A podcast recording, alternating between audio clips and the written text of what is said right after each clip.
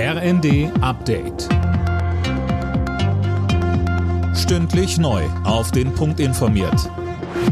Ich bin Colin Mock. Guten Morgen. Mit ihren Plänen in Sachen Einbürgerung stößt Bundesinnenministerin Faeser auf Kritik.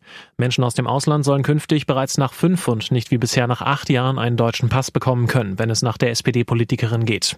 Der parlamentarische Geschäftsführer der Unionsfraktion Frei monierte im ersten, dass dann die eigentliche Integration vieler auf der Strecke bleibt das ist ja nicht einfach nur ein Blatt Papier. Das hat etwas mit Identifikation und Zusammenhalt zu tun. Daran sind auch aufenthaltsrechtliche, reiserechtliche, wirtschaftliche Konsequenzen geknüpft.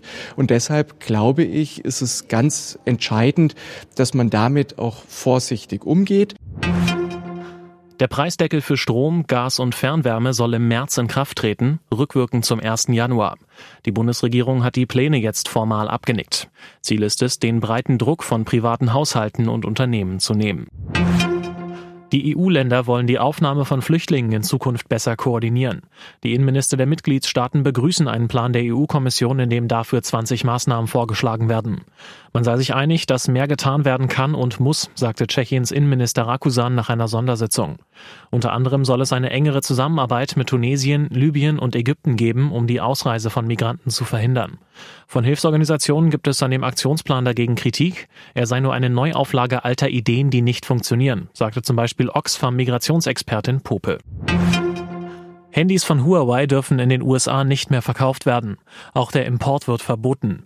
Das chinesische Unternehmen steht auf einer von der Telekommunikationsaufsicht FCC veröffentlichten Liste. Die Produkte der Firmen darauf werden als inakzeptables Risiko für die nationale Sicherheit gesehen. Bei der Fußball-WM haben sich England und die USA mit 0 zu 0 getrennt. Damit verpassten die Engländer den vorzeitigen Einzug ins Achtelfinale. Die Niederlande und Ecuador spielten 1 zu 1, Katar verlor mit 1 zu 3 gegen den Senegal. Der Iran setzte sich zuvor mit 2 zu 0 gegen Wales durch. Alle Nachrichten auf rnd.de